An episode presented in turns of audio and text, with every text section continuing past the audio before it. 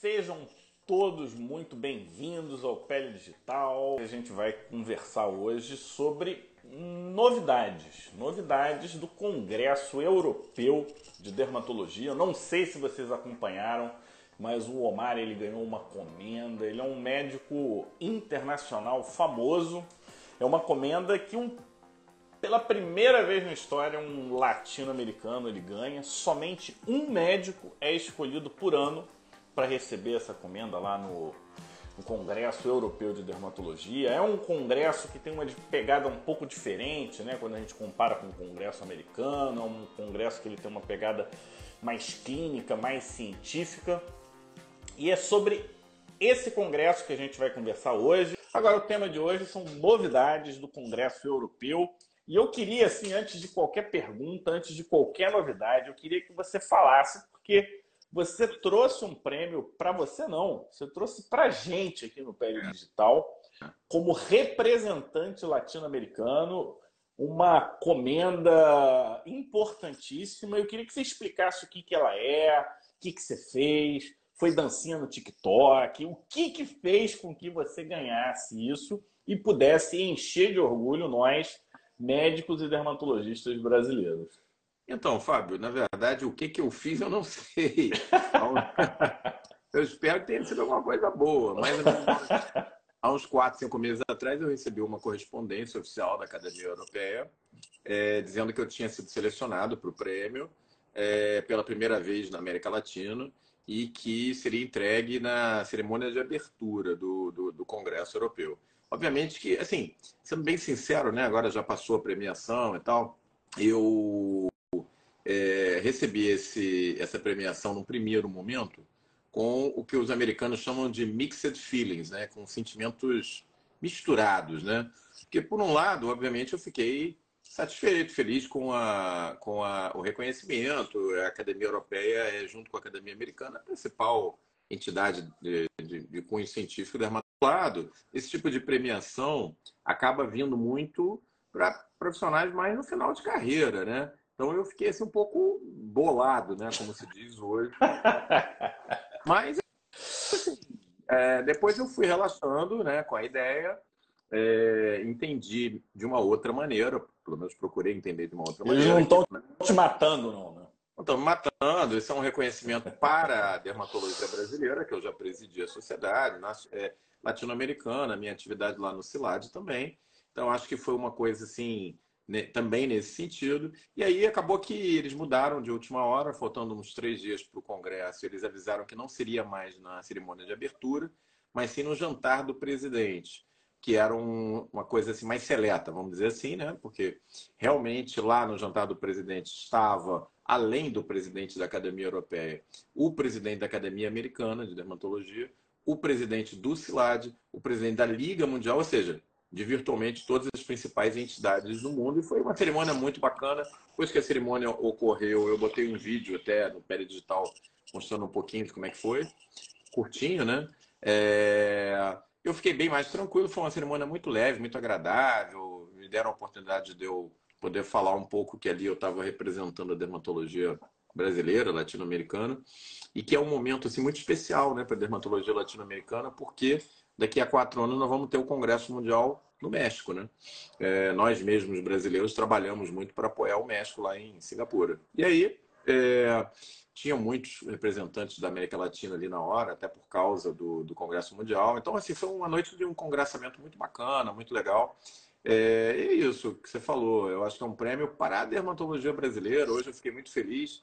Eu postei é, marcando a SBD. Hoje a SBD, tanto no perfil Dermato SBD quanto no perfil associado SBD, acabou de repostar no Instagram oficial da, da SBD é, o meu Reels, né? Então, é, o meu Stories. Então, assim, eu acho que foi um, um, momento muito bacana, né? Eu queria agradecer de público à SBD também a sensibilidade de ter entendido que isso é uma, é, é uma homenagem à dermatologia brasileira, não é pessoal, né? Para mim, eu pelo menos não, não encarei nenhum momento dessa maneira. E, e é isso, acho que foi, foi bem legal. Foi, assim, eu fiquei muito feliz, né? No final, eu relaxei um pouco não me sinto em final de carreira, ainda tenho muito aqui para inclusive. não bacana. é uma aposentadoria premeditada nem adiantada. Não é. Só eu, eu, você sabe, eu vejo esse tipo de prêmio, Omar.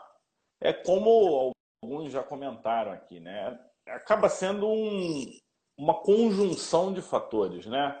Então, tem a parte científica, tem a parte acadêmica, mais de ensino, é, tem a parte de extensão, tem a parte política. Então, quando a gente olha a tua carreira, a gente vê uma pessoa que consegue é, circular nessas diferentes esferas. Né? Então, às vezes, a gente tem um colega que é muito bom academicamente, mas não é um bom professor, ou ele tem uma certa dificuldade de se relacionar politicamente. Eu, por exemplo, nem sou uma pessoa boa política, eu não tenho, eu não tenho tanto esse perfil e é, essa composição acaba transformando você num embaixador, uma pessoa para nos representar, né? Porque você traz um pouquinho de cada coisa e tem, né? Se for olhar, você tem a parte de de assistência, você tem a parte de docência, você tem a parte de pesquisa, você tem a parte de extensão, você tem a parte de contribuição política e tem um networking diferenciado. Imagino eu que quando você junta todos esses todas essas características, você tem um, um, um bom representante de grupo, né? É, é, essa é uma dificuldade você circular, né? Você ter várias habilidades não é fácil. Às vezes é mais fácil você ser bom numa coisa só. E você conseguiu nessa trajetória. E agora você é um homem digital. A gente recebeu aqui no, nos bastidores, para quem não sabe. Então, surpresa sensacional, né? Não foi? Foi. O, o Pele de... eu, nem te, eu nem te contei, você teve tanta coisa. O que, que aconteceu? A gente foi chamado, é, para quem tem curso nosso sabe que a gente usa uma plataforma chamada Hotmart, que não é apenas uma plataforma de cobrança, ela tem um, todo um sistema interno, tem um networking que a gente vai cobrando, a gente tem gerente de conta, e a gente foi convidado para um evento seleto que está acontecendo hoje, né, em, em Belo Horizonte. O, o nosso gerente gerente, vamos chamar assim, né, o Arlindo, ele mora do lado de Belo Horizonte. Eu falei, ah, vai, vai você, Representa. você que está próximo, você entende de todas as estratégias digitais, então representa o Pele Digital. Nós tivemos algumas notícias muito legais. Primeiro que o Pele Digital hoje ele está entre os top, é, vamos dizer, empresas, né? E o pessoal chama de e-learning, né? ou então edutech, coisas do tipo, que mais tem cursos e alunos. Isso para a gente é um, é, é, um super motivo de orgulho, né? E por um motivo principal, nós não vendemos vinculados a, a uma recompensa, né? A gente não vende curso para você passar em prova, para você ser aprovado em concurso para você ter o seu diploma título reconhecido de título de especialista. Nada disso. A gente vende curso de conhecimento para você ser um médico melhor. Então, isso não é só um reconhecimento da nossa parte, mas é um reconhecimento de que os colegas médicos querem medicina também, né? Não é só passar em prova. Tem gente que sente falta e isso é um reconhecimento da Hotmart em relação a vocês, que que do ponto de vista estratégico a gente não imaginava nunca chegar é. desse jeito. A gente não, entrou bem descompromissado e hoje a gente está mais focado em fazer esse braço educacional menos formal crescer, mas alinhando com SBD, alinhando com o MEC, alinhando com todas as formalidades, né?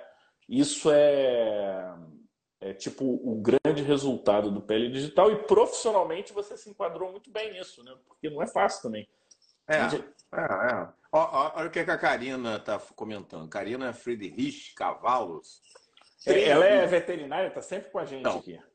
Três dos médicos que consulto fazem parte do PL digital. Olha que legal. Bacana, hein, Karina? É, o pessoal aí que está se atualizando. Isso é muito legal. Muito legal. Parabéns ao PL digital e seus criadores. É isso aí, estamos juntos, né? Como sempre, vocês sabem, a gente está aqui há três anos e meio, não baixa a guarda, não desiste. Vocês não vão se livrar da gente tão fácil assim. E estamos aí, né? Cobrindo. Agora vamos ao tema, né? É, vamos ao tema. É, mas só fazendo um comentário, cobrindo esse ano já o Congresso é, americano, o mundial e agora o europeu. Bacana isso, né? É, é isso. E, e grande parte dessa cobertura vem dos recursos do próprio Pele Digital. A gente teve pequenos apoios, mas nenhum apoio que bancasse a toda a estrutura que a gente está disponibilizando. Legal. Então, esse é um outro dado. E um agradecimento aos que estão acreditando né, é, no, no nosso projeto. Espero que para 2024 a gente tenha um aporte de recursos maior do, dos representantes. E vocês que estão aqui com a gente no Pele Digital, vocês não têm ideia de como vocês ajudam a gente quando falam que seguem o Pele Digital de forma espontânea. Isso dá uma energia para os tomadores de decisão das grandes empresas, principalmente as grandes empresas, né? As que têm muitas pessoas. Então, quando eles ouvem isso e os representantes passam, a gente recebe esse feedback. Olha, inclusive eu fiz uma visita tal, falaram bem do Pele Digital. Então, é, isso ajuda bastante no processo. Agora eu acho que tem novidades do Congresso Europeu tem. de Dermatologia. Tem coisa Vamos boa? Falar. Tem, tem novidades. Foi muito legal. O Congresso, você estava é, falando já no início, né?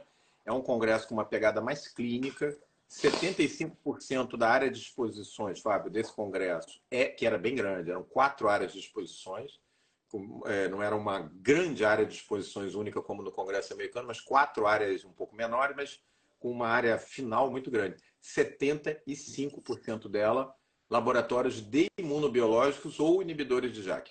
A gente tinha poucos laboratórios de, de cosmética, de cosmetria, os clássicos, Eucerin, Pierre Fabre, é, L'Oréal, mas assim, dimensionados de uma maneira diferente aqui no, aqui no Brasil, né? A gente vai no Congresso Brasileiro, é um, esses laboratórios são, têm estandes enormes, lá não era essa a realidade e era a realidade dos é, laboratórios de imunobiológico. E quando a gente ia para os simpósios, era massacrante a participação é, de é, imunologia, de imunobiológico, de tudo isso que vocês têm aqui com a gente no Peridigital em larga escala.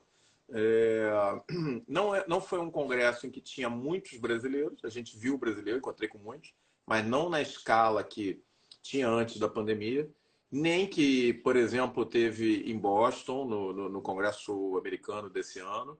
É, era, foi um, um, um, congresso, talvez a cidade não fosse uma cidade tão turística, né? Berlim é uma cidade bem interessante, bem legal, mas ela não é uma cidade na linha, por exemplo, de Paris, de Londres, né?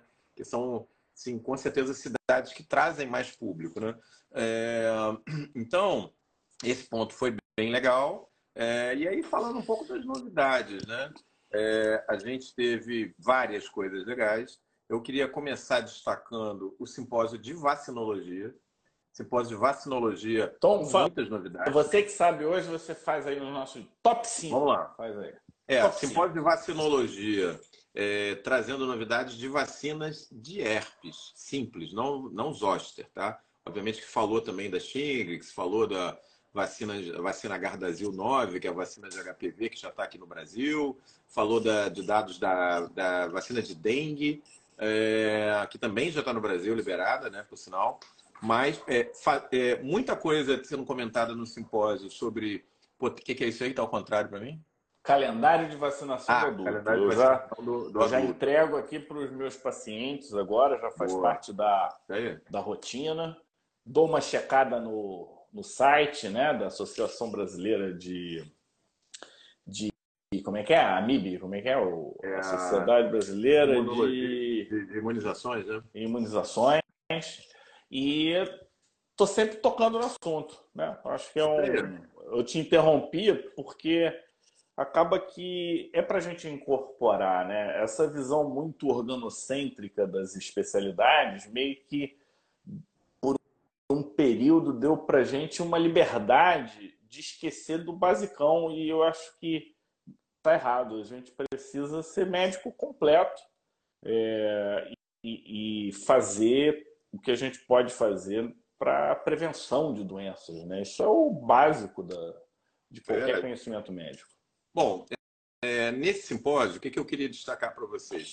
Três vacinas entrando em fase 3 para prevenção de herpes. É, herpes simples que eu estou falando, tá? três vacinas. A vacina é, com perfil mais clássico, vacina de, de recombinantes, né? que a gente chama de vacina de segunda geração, estilo Shingrix, da GSK, iniciando as primeiras etapas de um, de um fase 3 internacional. Então, o que, que eu estou falando para vocês na prática? Pegando a experiência de uma vacina como a Shingrix, que entrega um resultado superior a 92% de proteção, mesmo em pacientes com mais de 80, 90 anos de idade, vem um fase 3, um estudo já com uma população maior, de uma vacina com a mesma tecnologia para herpes genital. E dois fase 3, não um, mas dois fases 3, é, começando é, de vacinas de RNA mensageiro. E adivinha quem são os players, Fábio? Exatamente aqueles que desenvolveram a vacina de RNA mensageiro para a Covid, contra a Covid. Ou seja, Pfizer, Pronto. Biotech, Hater, é, Pfizer, Biotech entrando na live. Não pode, vacina não é vacina. Caraca, é, assim. Eu nunca vi tanto hater quanto o teu comentário. Então, é, comentário. é, eu, cheguei, eu, eu cheguei lá é, uns dias antes do Congresso para tirar uns dias de férias, saiu é, o resultado do Prêmio Nobel. Eu imediatamente mandei a postagem para o Fábio. Eu estava lá é, por volta de umas 9 horas da manhã, que eram 5 horas mais cedo, então ele não tinha acordado ainda, era umas quatro e pouco. Falei, Fábio, olha só o que, que acabou de acontecer. É, as vaci- é, já E veio você o já tinha cantado a Já bola. tinha cantado. assim, cara. Isso, pois é. É, uma coisa que é importante, gente, que vocês estão ouvindo a gente, é entender que esse prêmio Nobel para a tecnologia de RNA mensageiro não significa para a vacina de RNA mensageiro de Covid.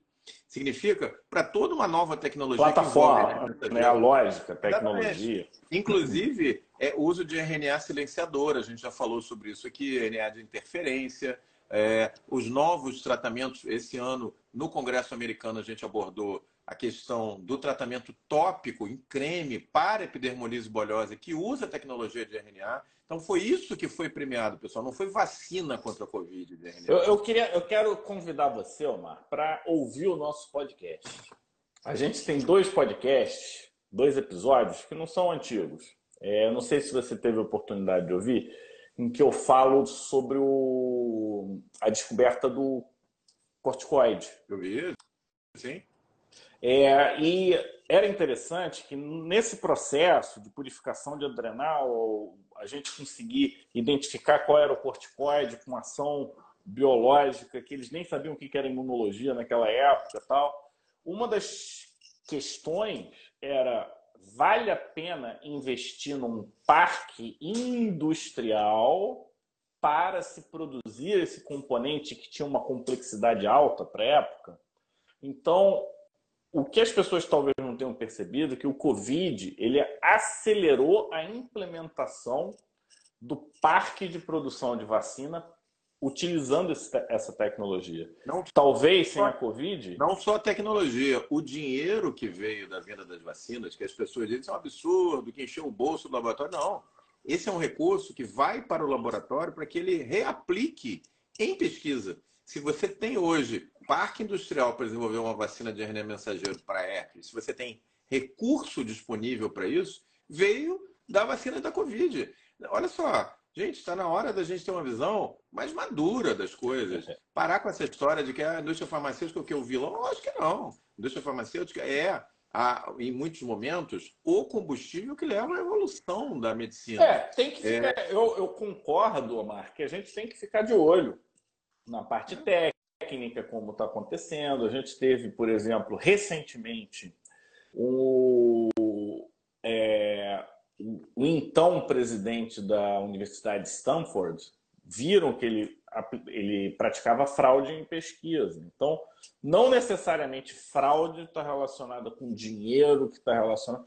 É índole, é pessoa, e eu acho que é importante a gente ficar de olho sim, eu acho que é importante a gente ser crítico, mas assim, baseado em alguma coisa, né? Não pode ser utilizar argumento da época de Jenner, em que as pessoas tomavam vacina e viravam vaca. vaca Aí o pessoal é. vai dizer que vai virar jacaré. Então, pô, é, é, esse nível de, de linha de raciocínio é tão básica que eu não sei nem por que, que você respondia às pessoas. Minha sugestão é quem não tiver um argumento lógico minimamente aceitável para uma conversa humana, tem que ser apagado. É apagado. É. Tchau, vaza daqui. É, o fato é que eu soltei o vídeo, eu não esperava que tivesse a repercussão que teve. Teve quase 40 mil visualizações, está com 39 mil e É. Mas foi uma enxurrada de haters no meu pescoço me detonando ah, nessas últimas 10 dias. Achando até que você está ganhando dinheiro, né? Ganhando dinheiro, que, é, que eu estou comprado pela indústria, que provavelmente eu tive meu cérebro hackeado pela vacina de RNA para Covid que eu tomei. E o que, que eu queria dizer sobre isso? Olha só, eu faço questão, Fábio, de responder a todo mundo que está lá. Porque eu acho que, assim, se 1% das pessoas que têm esse posicionamento hater e você com a sua postura firme, vai lá e responde, e a pessoa fica no mínimo dizendo assim: peraí, eu acho que o buraco aqui é mais baixo, eu acho que já valeu a pena, entendeu? Me dá trabalho, mas assim, e alguns são bem mal educados. Agora, primeiro que. Tem uns que. É, surreal, assim, né? É, não foi todo mundo que foi hater e, tipo, uns 80% foram. 80%. Mas eu fiz questão não, assim, de responder todo mundo. Chupa cabra no pescoço alheio, disse a Carla. A questão é assim, quando vem de um leigo politizado, tal, até, sei lá, até tem algum tipo de argumento. Agora, pô, quando vem de um médico, eu acho muito, sei lá, difícil de, de engolir. Agora, tem uma parte de vacina de herpes simples que eu queria que você me explicasse, eu não sei se lá eles elaboraram nesse sentido. Porque quando a gente pensa classicamente em vacina, a gente está pensando em bloqueio de infecção. Né? Você entra em contato e não é, desenvolve né? a doença, porque você tem algum tipo de, é. é, de proteção, bloqueio. O pessoal chama. Como é que é que o pessoal chama isso? O pessoal chama disso de imunidade. Ah, fugiu o nome. Daqui a pouco vem o nome que a gente falou isso bastante no, é, na época do Covid. Aí a questão é que a gente está falando de um vírus que é o bico, que se a gente pegar adolescentes, a gente já tem aí um percentual alto. Né? Eu estava até olhando uh, hoje, eu estava olhando o percentual do, da soroprevalência, é variável, né? É, a gente tem visto que tem alguns lugares que chega quase a 100%, como Síria, como Turquia. Tem localidades de forma inespecífica, não fala de, de cada um, sem falar de faixa etária, que fica em torno de 90%, como América Latina e África. Nos Estados Unidos, a gente já tem um percentual abaixo de 50%.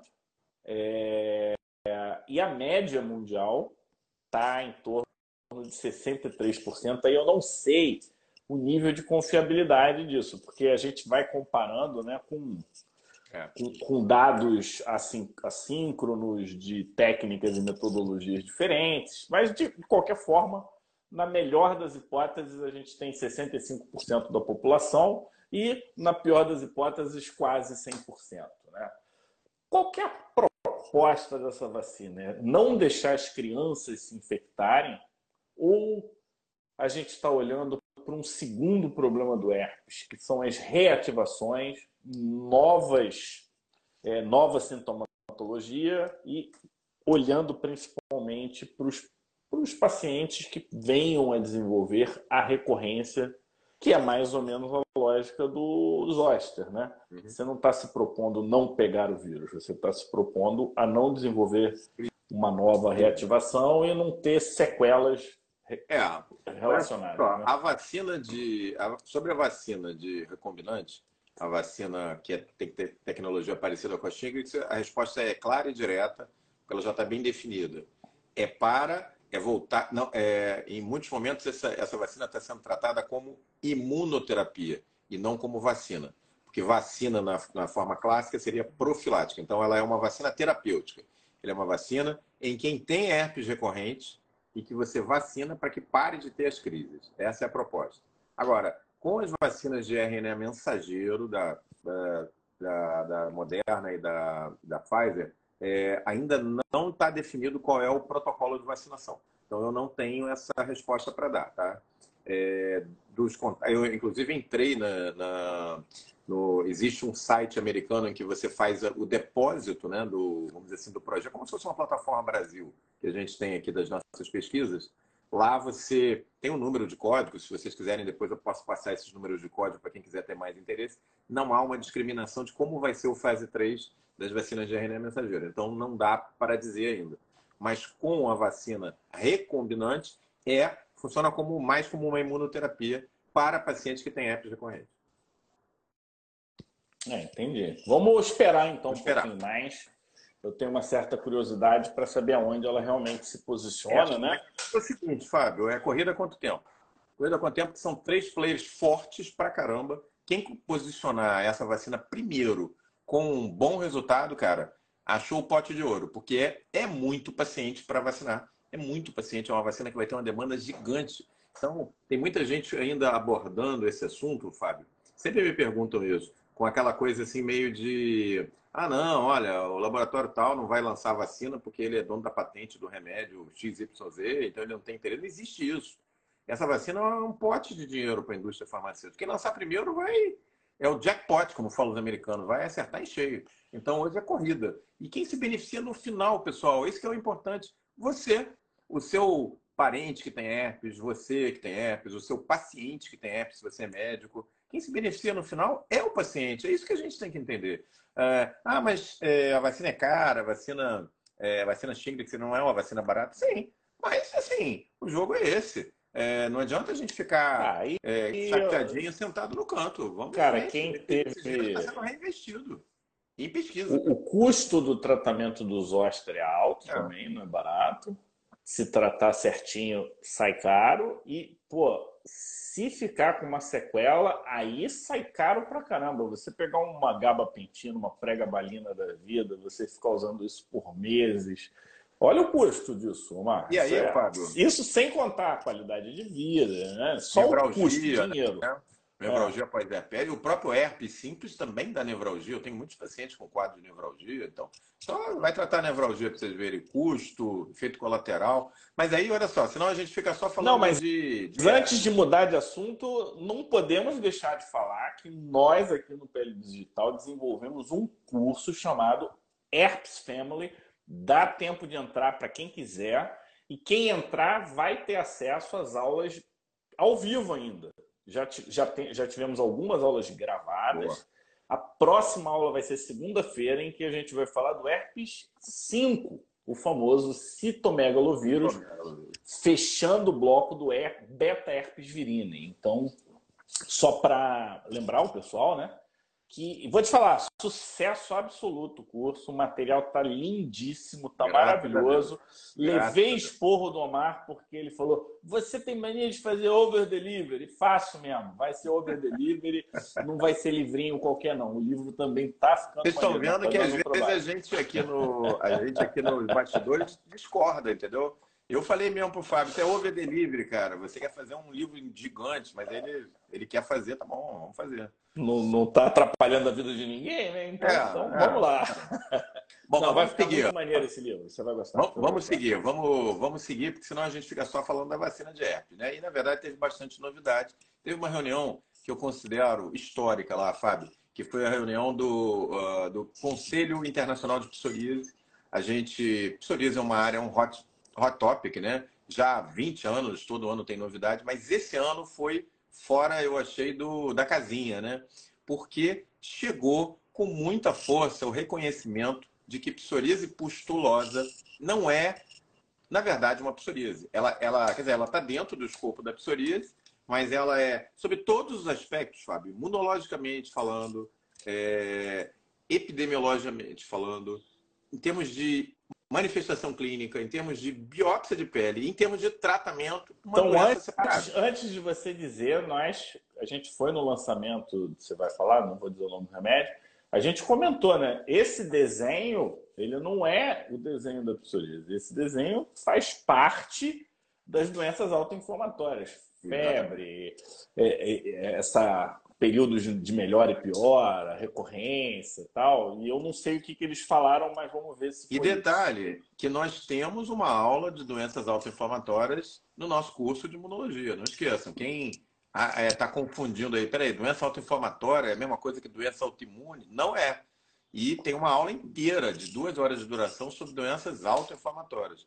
Doenças autoinflamatórias, só para deixar isso mais claro, né? A gente já falou sobre isso, mas para marcar bem essa Então essa foi a conclusão deles, que a psoríase pustulosa é uma doença entrar no inflamatória das, das doenças por causa da manifestação clínica de febre recorrente, é, de alterações importantes de imunidade inata. O que separa a doença autoinflamatória da doença autoimune é que a doença autoimune, lúpus, colagenose, esclerodermia, são distorções da imunidade adquirida, né? do ramo humoral e celular. É, já as doenças autoinflamatórias são alterações, muitas delas geneticamente mediadas, né, induzidas, da imunidade inata, aquela imunidade que é o primeiro contato, a gente tem isso no nosso curso de imuno, primeiro contato que vai fazer com que a gente reconheça os padrões de reconhecimento de superfície celular de, de bactérias, lipopolissacarídeos. É para isso que serve a imunidade. Tô, atualmente, eu estou usando doenças imunomediadas. Porque desde aquela tua live do Toll-like Receptor 7 relacionada a lupus, mostrando que o, o gatilho está lá na imunidade na inata, né? ou seja, imunidade é, é, é uma conversa. Então, a gente tem que ter muito cuidado com o que a gente está entendendo. E por isso que é importante a gente estar estudando imuno, por isso que é importante a gente ter uma certa liberdade intelectual para a gente poder desenvolver o assunto, né? Não necessariamente concordar, não discordar por discordar, mas sim evoluir na forma de pensar. E, cara, golaço essa, essa tua notícia aí, foi golaço. Isso, isso pela primeira vez, Fábio, a gente já tinha visto na literatura, a gente já tinha visto através dos laboratórios, mas pela primeira vez eu vi isso acontecer dentro do IPC, do International Psoriasis Council, Conselho Internacional de Psoríase, que assumiu realisticamente que é, essa doença, psoríase pustulosa, estamos falando de psoríase pustulosa generalizada, pessoal, não a psoríase pustulosa acral, aquela que está mais relacionada dentro da psoríase. É, é, hoje considerada uma doença, quer dizer, ela formalmente é uma psoríase, está no nome, mas sobre todos os outros aspectos imunológico, epidemiológico, etiopatogênico, inclusive das marcações de é, genéticas que, que, que predispõem né, a sensibilidade, a chance maior de desenvolver a psoríase pustulosa, ela é uma doença que poderia e deve ser considerada, inclusive, à parte. É, Como é que é o aqueles... gênio lá que eles chamam? Ah, são vários. Esqueci. Tem uns cinco ou seis já mapeados, não tem um só não. E, e, e aí o númerozinho chave, né, que muda tudo, chama-se IL36. A gente ouve falar muito de perfil é, TH17, TH23, 22 para psoríase clássica, né? E agora a gente está falando de uma outra interleucina envolvida, IL-36. Então, esse é o alvo hoje de dois imunobiológicos, não um, dois imunobiológicos que estão ali uh, atuando na, ou na IL-36 ou no seu receptor, né? porque às vezes é no receptor que você tem um bloqueio, é, entregando resultados surpreendentes, na verdade, acho que a gente pode dizer isso, surpreendentes, com um detalhe interessante, Fábio. Os portadores olha que legal, das mutações, porque, como em toda doença, você tem aquele paciente que tem, é portador da mutação e você tem uma parte dos pacientes que não, não tem a mutação. Né? Os pacientes portadores de mutação mostrando um resultado mais precoce e mais intenso ao bloqueio com esses novos imunobiológicos, entendeu? Para psoríase pustulosa generalizada, é, nome é, de guerra, PPG, psoríase pustulosa generalizada, PPG. Esse muito legal esse, é. muito legal esse assunto. É, Para quem quer saber um pouquinho mais de interleucina 36, a gente tem uma live que a gente fala, né? Quando o pus não é infeccioso. Então vocês vão ver que essa interleucina ela está relacionada a outras condições autoinflamatórias, ou seja, presença de pus sem é, é, sem, sem ter surgido por um estímulo infeccioso, bacteriano principalmente, muito possivelmente pode fazer parte de alguma doença imunomediada que a chance de se enquadrar numa dessas chamadas de autoinflamatórias é bem grande. Então, e aí vale um, um, resgate do diagnóstico, que é um dos braços que a gente também fortalece aqui no Pele Digital, é que a pele é sinalização para várias das doenças é, autoinflamatórias. Né? Então, mesmo sem você conhecer todas elas, essa característica de vai e vem e algumas lesões de pele, como lesões tipo urticária, lesões tipo pustulosas, devem chamar atenção, né? Aftas orais. Então a gente Aftas tem alguns orais, exemplos febre recorrente, de doenças. Febre recorrente. Dores articulares recorrentes. Muitos pacientes que evoluem para amiloidose renal, secundária, amiloidose sistêmica secundária, como a gente vê na anseníase, vê na artrite reumatoide, a gente vê também, é, inclusive, causa morte, né? Causa de morbidade intensa para pacientes com doenças autoinflamatórias é a amiloidose renal. Né? Geralmente, né? esses casos são por diagnóstico mais tardio, né? Exatamente. Ou seja, demorou para se fazer o diagnóstico. Por falar nisso, Fábio, ah. é, teve um simpósio sensacional sobre esses avanços né, na psoríase pustulosa generalizada, que eu gostei muito, porque eles fizeram uma coisa muito legal. Eles convidaram uma médica de Taiwan, é, a ilha de Formosa, né, na China, para ser uma das palestrantes, mas com um diferencial. Ela é médica e ela tem psoríase pustulosa generalizada. Então ela mostrou, ela deu a aula mostrando um pouco da história da vida dela. Não um paciente uh, Leigo, em né? geral, né? mas ela como médica, que começou o quadro com 3 anos de idade, tem hoje 47 anos, tem dois filhos ou três filhos, e ela contou um pouco do sofrimento dela, do que, que foi é, a insegurança que ela passa cada vez que a crise vem, é, os gatilhos que ela não sabe bem quais são que desencadeiam crise, a sensação da pele queimando, sendo cortada, é muito intensa, né? Porque a questão da dor na psoríase pustulosa generalizada é bem diferente, separa muito a PPG de uma psoríase comum, de uma psoríase vulgar, né? Então, assim, eu achei que foi muito interessante a vinda dessa médica. Ela realmente foi uma coisa bem impactante. Eu nunca tinha visto assim num simpósio o, o, o, palestrante que é médico, ele mesmo tem uma doença, uma doença rara, né? Porque assim, vitiligo, alopecia, muita gente tem. Mas psoríase pustulosa generalizada não, né? É uma coisa bem fora da caixa, né? É, e traz o conceito de dor cutânea, né? Que é um conceito que não é tão fácil de entender na ausência de uma úlcera, por exemplo, de uma coisa nesse sentido. Então, é, é tão impactante né, para o sistema nervoso cutâneo que você tem percepção de dor. É. Isso é, é, é, curioso. E vamos, eu, eu acredito, Mark, que a gente vai ainda descobrir mais, né? Como diferenciar de farmacodermia, quando que está relacionado à psoríase. A gente já vê casos, né? Que começa a pustulose e depois tem, evolui para psoríase em placa. Então tem, tem um certo nó aí que ainda não está completamente elucidado, mas esse reconhecimento de que pelo menos o pilar não, é, não, não sai do mesmo ponto, ele se entrelaça mais em cima e não na base, eu acho que foi um, um super ganho.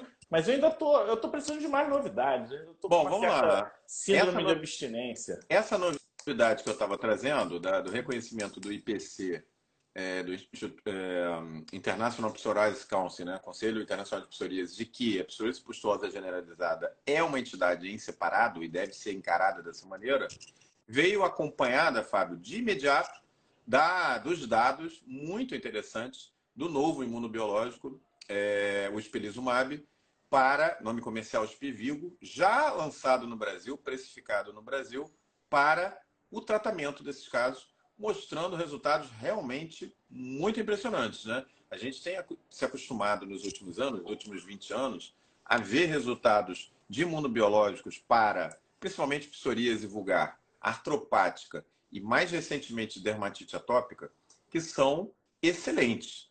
É, talvez outras doenças, como é, vitiligo, alopecia areata, a gente ainda não veja o mesmo grau de resposta, mas nessas doenças que eu estava listando, psoríase vulgar, artropática e dermatite, é, dermatite atópica, a gente vê resultados fantásticos. Os resultados do espelizumab são fora do padrão, positivamente falando. Então, é, uma infusão venosa, às vezes única, ou, na pior das hipóteses, seguidas de uma segunda infusão depois de uma semana, entregando resultados realmente fantásticos, limpando o paciente com psoríase pustulosa generalizada é, em, às vezes, um, dois dias. Lembrando que nós estamos falando de uma doença que é um dos maiores desafios terapêuticos que existem. O Fábio, que tocou o ambulatório de psoríase, eu acho que deve ter experiência. Eu já tive paciente de psoríase pustulosa. Eu tive, eu tive, eu tive poucos, poucos casos é. de Mas é uma coisa que você não deseja para ninguém, né? Tal gravidade é. que era, e você ficava praticamente sem opção. O que, que você fazia nesse paciente? Eu lembro de uma, alta, ah. eu lembro de uma que não respondia nada, respondia, respondia muito mal e porcamente. Eu tive experiência boa com infliximab, uns poucos casos, poucos, uns dois casos. E ciclosporina era o que eu era a minha droga de escolha né? para esse lance de acitretina. Eu já eu, eu não uso acitretina em psoríase desde desde a época 2005. Do desde a época do Geckerman. É, eu usei até 2004 só. Depois que eu comecei a entender que psoríase é uma doença sistêmica, que está associada à doença cardiovascular, eu parei de olhar psoríase apenas para o resultado da pele, sabe? É, é, é, é uma questão de postura. Não estou dizendo que quem faz está errado, mas se eu estou com uma doença que piora perfil lipídico, pode aumentar a chance dessa pessoa é, desenvolver doença cardiovascular, eu não, me sinto, eu não me sinto à vontade. E às vezes eu vejo discussões muito baseadas na tabela das possibilidades, sabe? Ah, pode usar um desses aqui, aí você fica meio que tentativa e erro. Eu acho que a gente pode ser mais do que isso, principalmente quando a gente entende né? o mecanismo de ação da droga, o mecanismo de imunopatogênico da doença e juntando essas informações para tomada de decisão. Às vezes você não tem para onde correr, né? É, é a única opção. Então tudo bem, mas a, a hierarquia ela tem que ser clara na sua tomada de decisão. E aí é que entra a arte, né? Talvez três casos difíceis, três grandes profissionais, três decisões diferentes. Então, é, de jeito nenhum eu quero dizer que a minha decisão ou a decisão do Omar é a melhor. Só estou dizendo que a gente embasa as nossas tomadas de decisão e sempre torce para que tenha sido a melhor. Né? Eu geralmente gosto de ter a melhor decisão. Muito, muito animado, eu acho que a gente está devendo uma atualização de psoríase, né? A gente tem é, novas medicações, novas formas de bloquear o TH17, você tem agora bloqueios do 23, que está funcionando bem, tem bloqueio duplo, como é que. É... E, e, e, falta pouco, né, para o domingo, agora é o Dia Internacional da, é, de Conscientização da, é verdade, da agora, dia 29, é? Dia 29, então, só para a gente. Quer dizer, daqui a duas semanas, né? É, duas Outro. semanas. De repente a gente podia, sei lá, Vamos, vamos ver se o Wagner ou alguém que trabalha muito com psoríase topa vir conversar Legal. com a gente, né? Ótimo, e ótimo. traz atualizações aí para gente. Vou fazer o convite aqui para ele. Bom, então é, a coisa mudando bastante. Acho que essa talvez tenha sido uma das principais novidades do Congresso para a psoríase pustulosa generalizada, uma doença que. E aí eu vou dar aqui um sneak peek, vou dar aqui uma, uma, uma coisa interessante que não está em bula, mas foi discutida meio que de corredor. A possibilidade do uso do espivigo, do, do em pioderma gangrenoso, surgindo como uma possibilidade real, é, já com alguns casos sendo tratados com bom resultado. Gente, nós estamos falando de uma tacada só, Fábio, em duas doenças muito difíceis de tratar. Quem está acostumado a tratar paciente de dermatologia clínica sabe que, pô, quando você recebe um pioderma gangrenoso, quando você recebe uma psoríase pustulosa generalizada, cara, é dureza. É, as duas coisas, né? E de repente, no mesmo momento, a gente vendo uma droga com potencial para as duas situações. Ah, mas o remédio é caro. É caro. É caro, sim. É, o tratamento, a, a, dose do Spivigo é, foi precificada no Brasil em torno de 100 mil reais. 100 mil reais, mais dados mostrados lá no Congresso. É, 25 a 30% dos pacientes em crise de pioderma gangrenoso, de, de, desculpa, de psoríase pustulosa, vão à internação no CTI, vão para a terapia, é, é, unidade de terapia intensiva.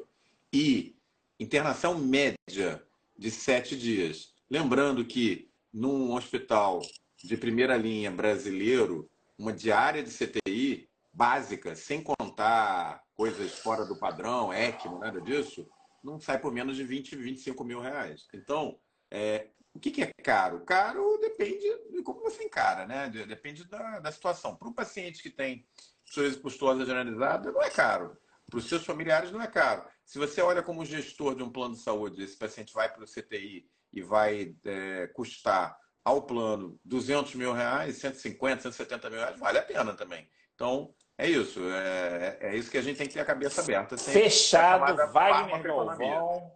Wagner Galvão, terça que vem, vai participar da, com, com a gente aqui, vai falar sobre. Já fechou? Psoríase, né? Já, já fechei. Comigo ah, não então tem beleza. dessa, não, meu amigo. Mundo digital é em tempo real. É... E é isso aí. Não, mas vamos lá, vamos lá que eu tenho mais novidades. Olha Estou aqui esperando. Outra doença que a gente até um ano atrás olhava, botava a mão na cabeça e ficava assim desesperado, é... era o quê? Epidermolise bolhosa. Teve uma novidade, a roda andou no início do ano no Congresso ah, americano. fantástico esse. Esse eu ouvi teu vídeo, muito bom. Então, o novo creme que está sendo usado e tal. O que, que foi de novidade agora no Congresso? É, novamente, tecnologia, aí nesse caso, terapia gênica. Caras pegaram, olha só, existe um estudo de uma empresa americana chamada EB 101, de epidermolise bolhosa 101 eles pegaram pacientes que tinham, olha só, epidermolise bolhosa, então mecanobulose, fazia trauma, abria lesão, não sei o que, mostrando os dados lá. Pegaram é, esse paciente, fizeram uma biópsia de pele. Lembrando que ele tem uma genodermatose, uma doença genética.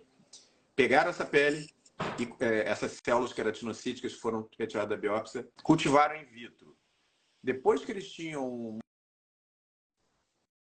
um monolayer, né, uma monocamada de queratinócitos, eles fizeram transfecção dessas células, eles mudaram é, a sequência genética através de terapia gênica e alteraram o gene que vem defeituoso na epidermolise bolhosa.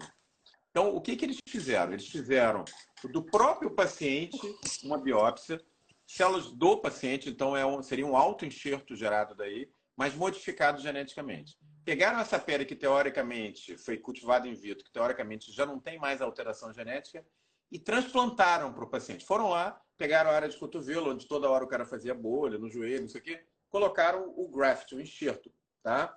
da pele do próprio paciente alterado in vitro. E qual que era o desfecho esperado desse estudo? Que o paciente tivesse uma pele ali que ajudasse ele a proteger aqueles pontos mais é, sensíveis, né? Cotovelo, joelho, não sei quando ele faz mais lesão, dedos e tal, por um período X de tempo. Mas um período curto. Por quê? Porque a pele tem um turnover. Ela, nossa pele, com alguns dias, ela, a epiderme já, já vai ser substituída e por aí vai. Bom, eles mostraram resultados, Fábio, de acompanhamento desses pacientes de 2 a 5 anos. E sabe o que, que mostrou? Que a pele está lá e expressando perfeitamente o gene corrigido e sem fazer novas lesões de epidermolise bolhosa. Ou seja, não sei se a gente pode chamar isso de cura, porque não é uma cura. É uma remissão local. Você não tem também como operar o paciente todo e, e colocar uma nova pele nele. Mas, cara, isso é um avanço gigante, Fábio. É Eu tenho a teoria fabiótica. Você quer ouvir a teoria fabiótica? Pode falar. Postulados de 37. Esse aqui é o seguinte. É, o que, que eu aprendi com câncer? Que célula é um ambiente de competição. Né? Então, se você tem uma derme que facilita aquele determinado perfil genético, como, por exemplo, da ceratose actínica ou do surgimento de um carcinoma base celular, aquela célula prospera. Então, é possível que se a gente olhar do ponto de vista genético vantagens competitivas para aquela determinada linhagem celular, permita com que ela fique mais tempo. Porque quando você implanta uma pele, você tem ela não, ela não prolifera só para morte, ela prolifera lateralmente também, né? Então você tem a proliferação lateral. Então pode ser que, por exemplo, nos traumas você vai perdendo as antigas e você vai populando com a nova. Com a nova ou, e, ou e a eu fiquei pensando, de repente, quando eles recuperaram na biópsia de pele queratinócitos para cultivar, vieram células tronco também, dos é, folículos. É. Do... E aí, quando você fez a substituição do gene defeituoso pelo correto, você também fez a substituição é, do genoma na célula-tronco. Agora, isso é terapia gênica.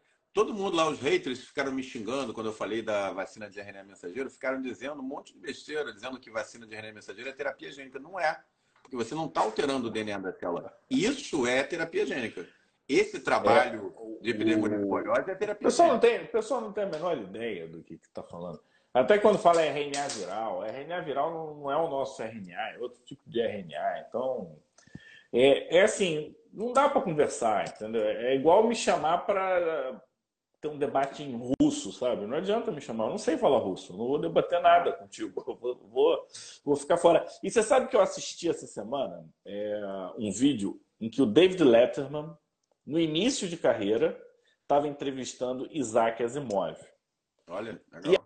E aí o David Letterman ele pergunta para o Isaac Asimov assim, ah, como... que aí todo mundo que fazia entrevista com ele queria que ele previsse o futuro, né?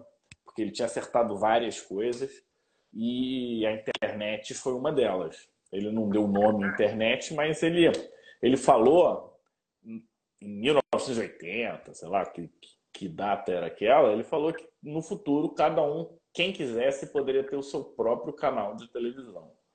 Olha, olha a cabeça do cara, né? Não, não tinha nem internet, o cara já estava falando do YouTube. E ele falou que no futuro a gente ia pegar os genes defeituosos quando a gente tivesse a tecnologia, a gente ia tirar o defeito, colocar o novo. A tecnologia, a gente tem uma aula dessa na nossa plataforma, né? Que é, é que é a técnica CRISPR. É um palíndromo. Então você aprende CRISP e você aprende ou relembra o significado de palíndromo, que o Omar ele ensina isso na aula dele, e aí você volta com. Aí ele falou, ou num creme, ou numa pílula, você vai devolver com gene corrigido. Você vê que é, que, que é uma pessoa que entende os processos, né? Ele sabe que é uma coisa possível, ele só diz assim: a gente só não tem a tecnologia suficiente agora. Quando essa tecnologia chegar, pode demorar 2, 10, 15, 20, 40 anos, a gente vai fazer isso. Mas chegou, então, chegou, chegou. E vou te falar: eu acho que uma das doenças, aí eu vou dar uma de Isaac Asimov agora, que a gente pode apostar que vai ter uma modificação intensa nos próximos 10 anos, chama-se epidermolise bolhosa, é, não a forma, a forma adquirida, a forma bulosa, bolhosa, mas a doença genética. E isso é um grande é, avanço para a medicina, um grande avanço para a dermatologia. E mais do que isso, de novo, a dermatologia ela vai entrar numa situação privilegiada. Por quê? Porque como a gente tem acesso Hoje, com tecnologias de entrega, né, exossomos ou qualquer coisa do tipo, o que, que a gente vai fazer? A gente vai começar a entender melhor os defeitos genéticos. O dermatologista que gostar de genética e entrar pesado vai poder se beneficiar do, de todo esse ganho, né? Porque a gente viu que a pele ela pode ter a alteração genética somática, ela pode ter essa alteração genética mosaico. Então a gente tem como estudar várias possibilidades, né? É, isso é um ganho da especialidade, mais uma vez a dermatologia entrando como um grande laboratório, num bom sentido, para trazer os benefícios e a gente usar nas outras condições, é, nas outras o pessoal Tá o pessoal está perguntando aqui ictiose, xeroderma. Essa tecnologia, uma vez amadurecida, né? Na epidermolise bolhosa. E por que epidermolise bolhosa? Porque talvez seja das doenças cutâneas a mais dramática, da genodermatose a mais dramática, né? O paciente fica com os dedos colados. Aí que é essa ziquitiose que fere também, cara, pelo amor de Deus. É. Pô, eu não sei, cara. É tudo muito ruim. Eles têm cheiro, câncer. Xeroderma, né? Xeroderma é terrível também. Mas, assim, essa tecnologia, uma vez é, é, maturada na epidermolise bolhosa, é o que o Fábio está falando. A gente tem uma vantagem muito grande. A gente tem acesso ao nosso órgão de uma maneira direta. Você não precisa endoscopar ninguém, você não precisa fazer colonoscopia, você não precisa fazer cardiologia intervencionista, botando catéter, stent. Não, você está ali direto no órgão, né? Então, as, as possibilidades são realmente gigantescas. E É, por isso que eu estou muito animado esse, esse projeto da EB 101. Acho que abriu meus olhos para uma coisa aí no futuro que talvez não seja, não sei, não seja talvez para o meu tempo de vida profissional como dermatologista, mas que com certeza vai ser para o Fábio, que é 10 anos mais novo que eu. Mateusito, é... Mateusito vai pegar. Mateusito vai, vai. Não, acho que bem antes disso. Nossa, acho que, acho que com os 10 anos aí a gente tem isso disponível. E aí, aí eu quero ver como é que os negacionistas vão, vão se posicionar, porque aí vai ser terapia gênica mesmo, pessoal. Terapia gênica para valer, o que a vacina de RNA não é, tá? É, Fábio, eu acho que é isso aí. É, foram novidades muito legais. Acho que foi um congresso assim muito para tirar a venda na frente do olho, sabe? Assim de você ver as coisas acontecendo, você vê coisas que você eu encarava. ah, não fala maneira. de tirar venda não, porque agora eu sou um cara de vendas. é. Verdade. Agora eu sou focado em venda. Para tirar o óculos escuro, sei lá. É, exatamente. Pessoal, uma boa noite para vocês. Fábio, se cuida. Prazer estar aqui de volta ao Pé Digital depois de duas semanas afastado. E, mas foi por uma boa razão. E fiquem sempre com a gente aqui. Não se esqueçam de acompanhar as atividades agora do Herpes Fêmea, do Sábado Cosmiático Turbinado do Pé Digital. Estamos sempre juntos aqui. Um abraço.